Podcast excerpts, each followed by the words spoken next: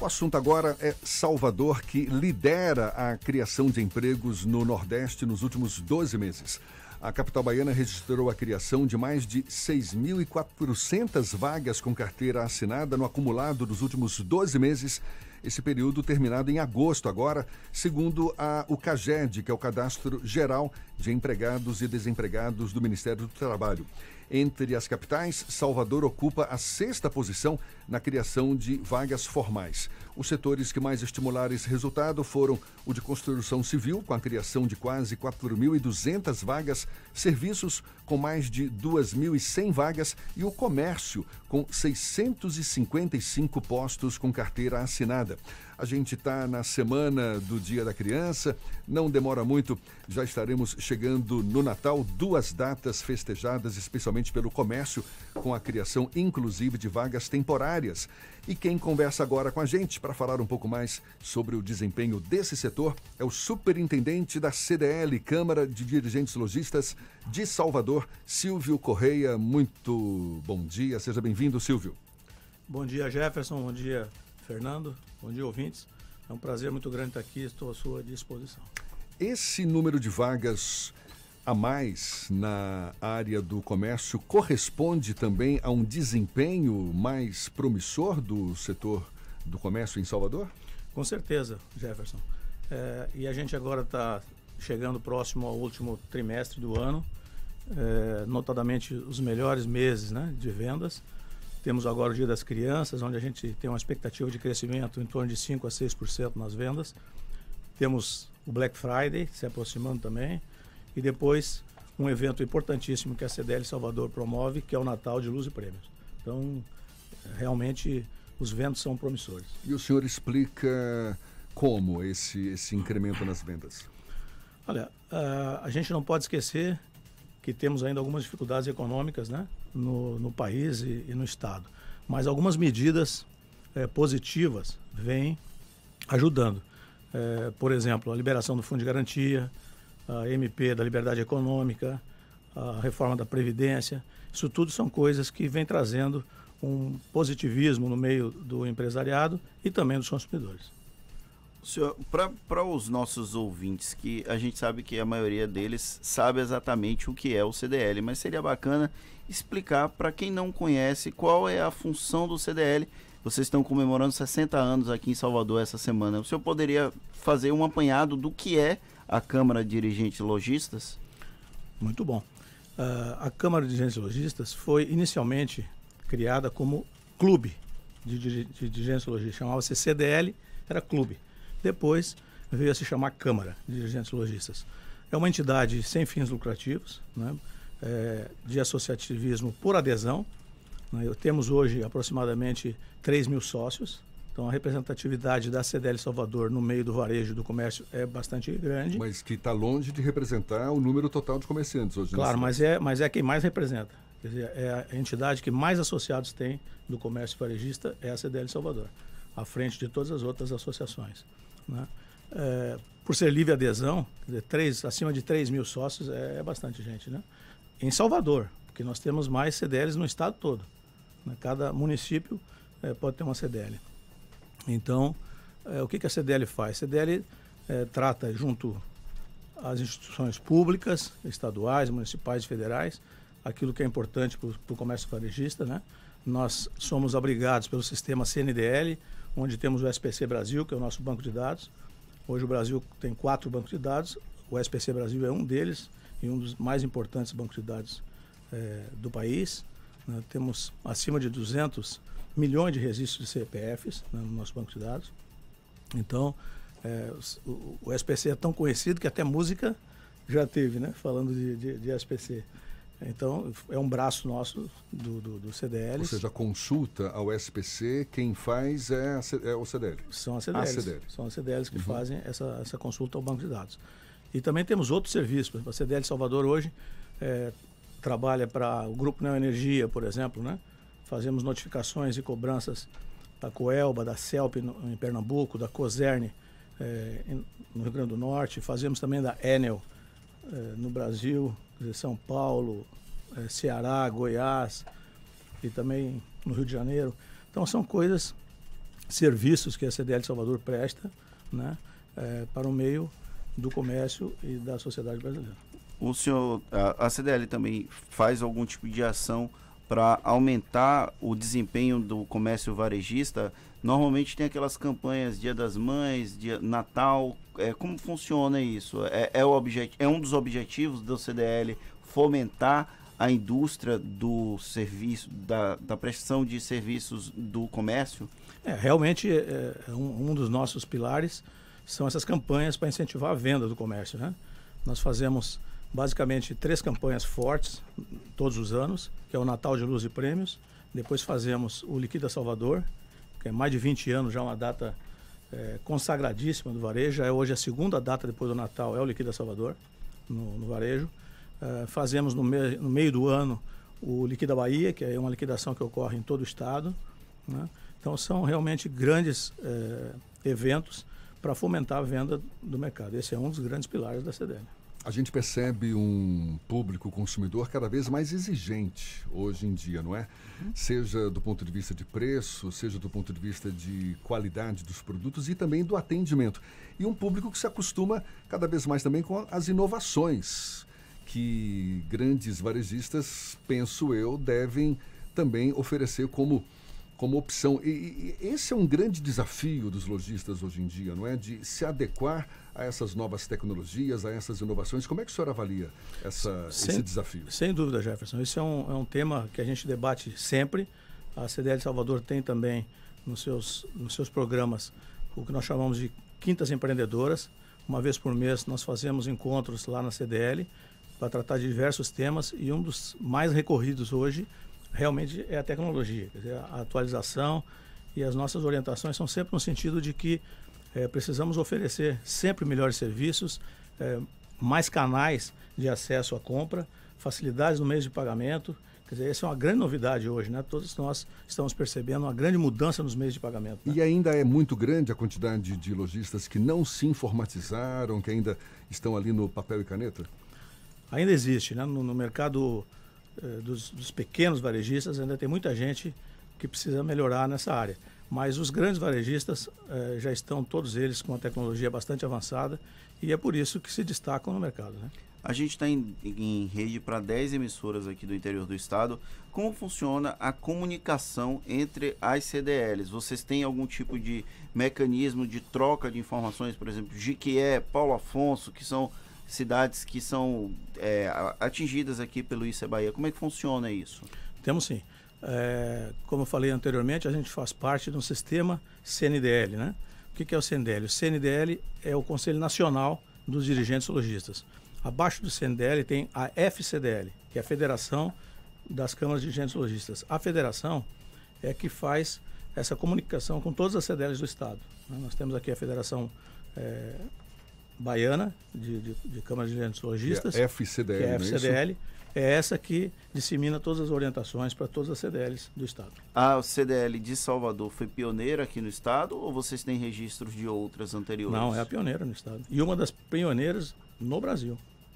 E está completando 60 anos esse final de semana, essa semana com a programação cultural, inclusive, não é isso? Isso, dia 10 de outubro, agora, quinta-feira, nós estávamos comemorando os nossos 60 anos com uma festa bonita lá no Castro Alves, no Teatro Castro Alves, onde teremos um show de Alba Ramalho com Geraldo Azevedo e depois eh, vamos receber nossos colegas, varejistas, amigos da imprensa e de toda a sociedade baiana num coquetel lá mesmo no, CD, na, no Castro Alves. A gente está conversando aqui com o superintendente da CDL Salvador, Silvio Correia, e a gente continua essa conversa já já.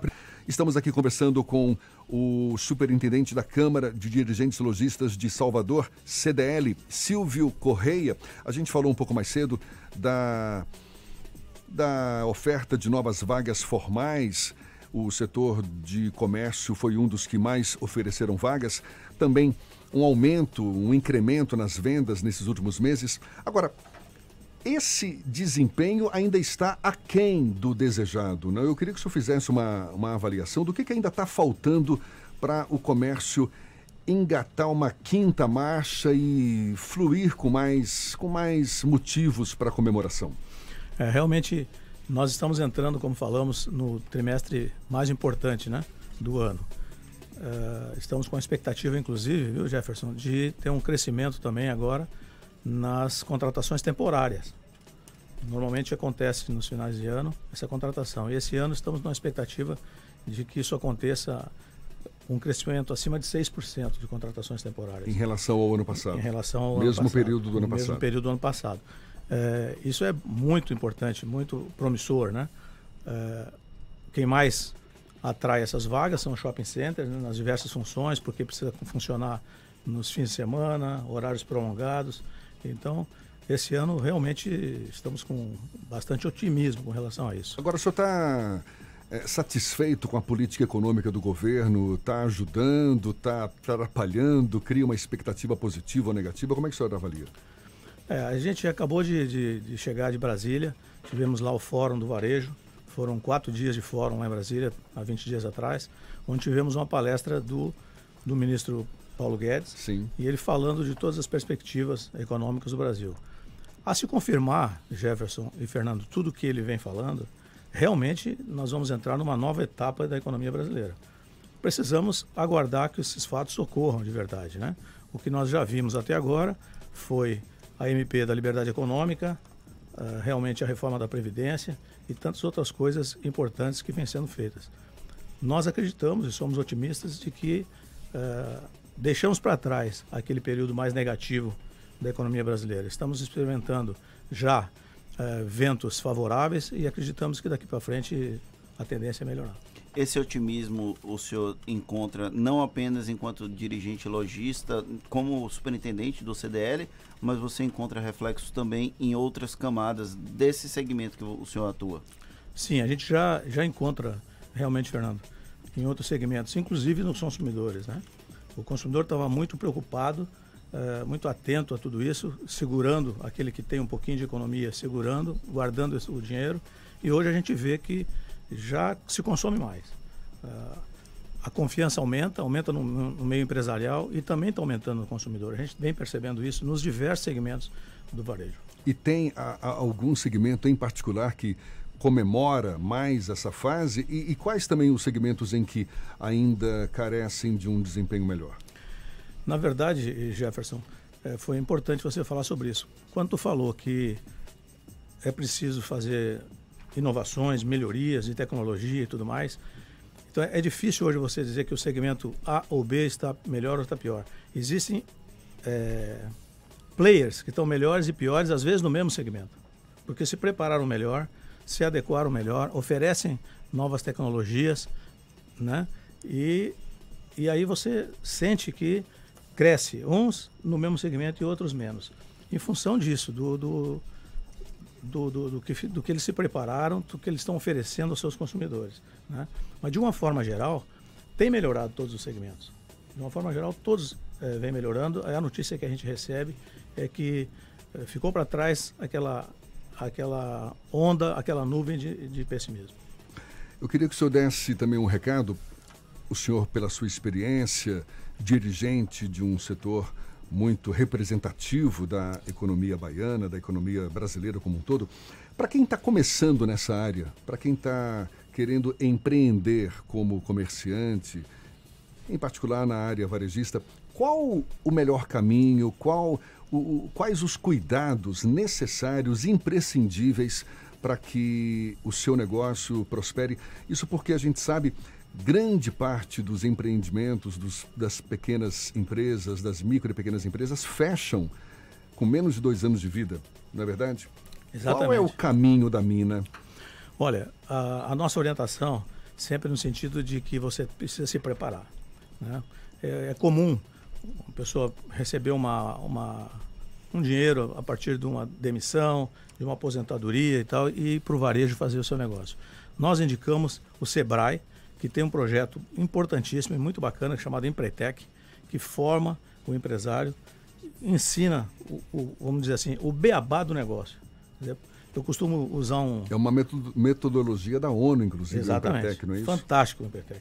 Então é o que a gente indica, é preciso fazer, é, porque eu costumo brincar e dizer que a maioria das pessoas confundem o apurado com o lucro. É como, como diziam os portugueses antigamente, né? O apurado confundido com o lucro. Então isso é muito importante. Às vezes a pessoa fatura um dinheiro no final do dia e já pensa que é dele. Dizer, aquele dinheiro não é dele.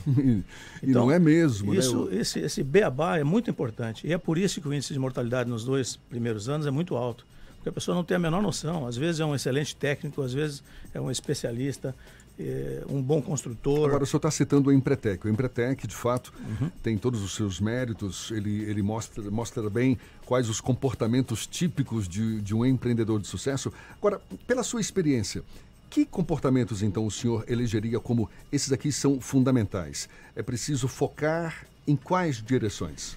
É preciso focar, hoje em dia, basicamente, primeiro, naquilo que você vai fazer. Você tem que ter exatamente o, um conhecimento profundo daquilo que você vai empreender. E depois, custos. Dizer, hoje, não se admite mais ter custos altos. Dizer, o custo tem que ser uma coisa hoje absolutamente controlada para você poder superar as dificuldades. E isso essa crise ensinou muito. Né? A gente navegava com águas cheias e aí você não vê as pedras. Quando a água baixa é que você começa a enxergar as pedras. E isso ensinou muito o empresariado brasileiro. Você tem que trabalhar com custo enxuto, custos baixos, e aí você consegue superar. Acho que esse é o grande segredo de qualquer negócio. É você ter uma boa relação entre o seu faturamento e o seu custo.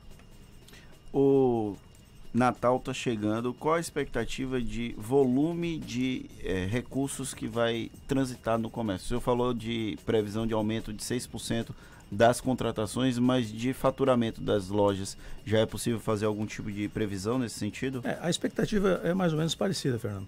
É que a gente cresça também em torno de 5%, 6% nesse período. Quer dizer, é por isso que, que vai ter essas contratações. empresário é bonzinho assim que vai crescer só 6% e usar esse 6% para contratar as pessoas? Não, na verdade, a mão de obra não representa 100% do seu negócio, né?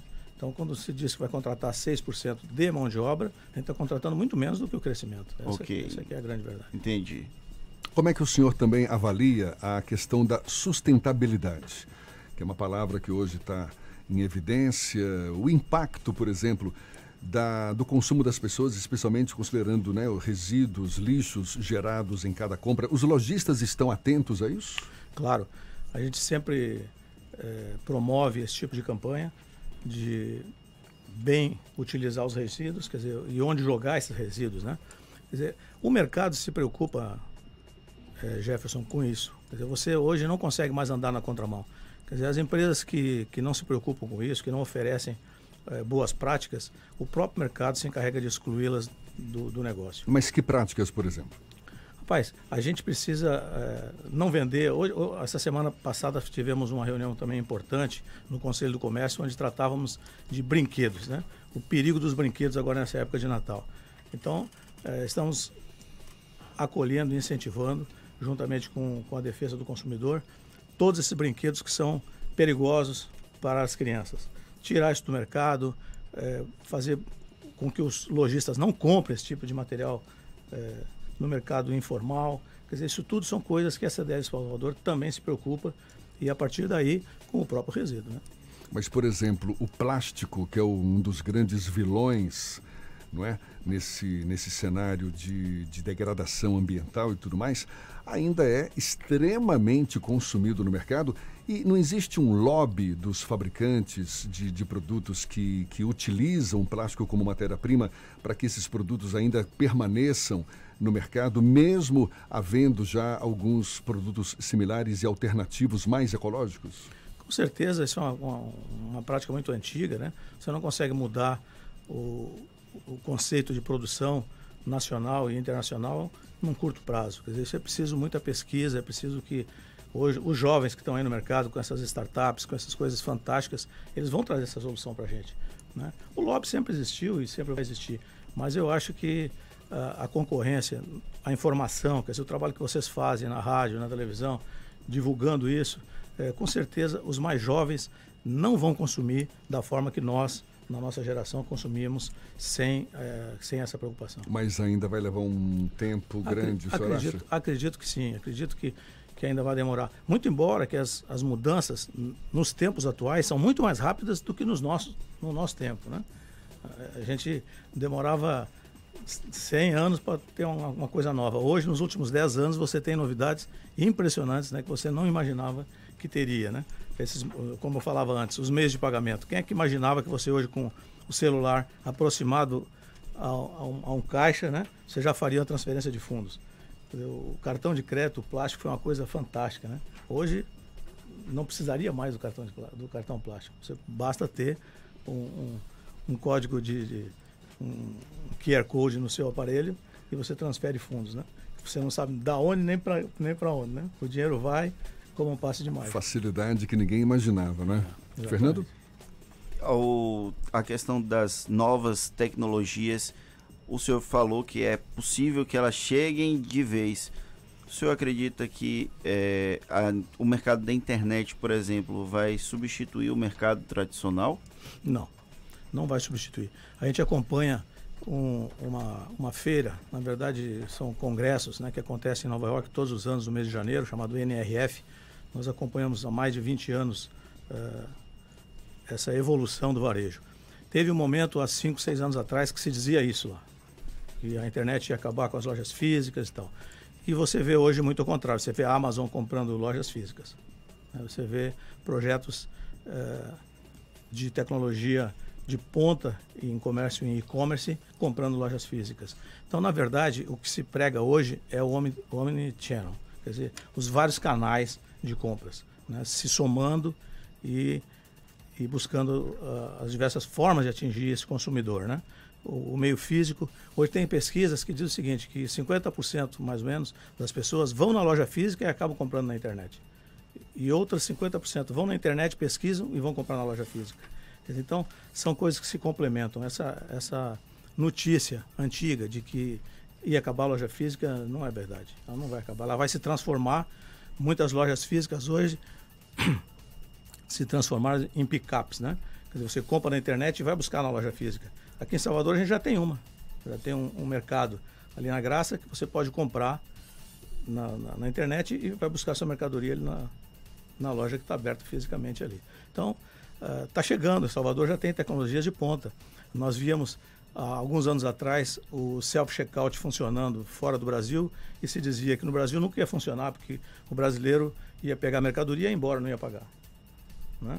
Hoje você vê self-checkout checkout aqui em Salvador.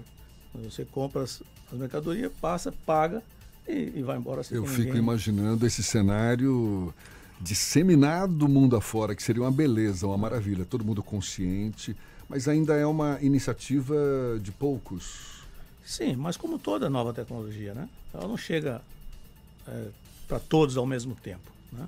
Mas eu não tenho dúvida que isso Mas isso passa pela conscientização das pessoas passa também, pela né? conscientização e, e, outra coisa, Jefferson, o meio ensina.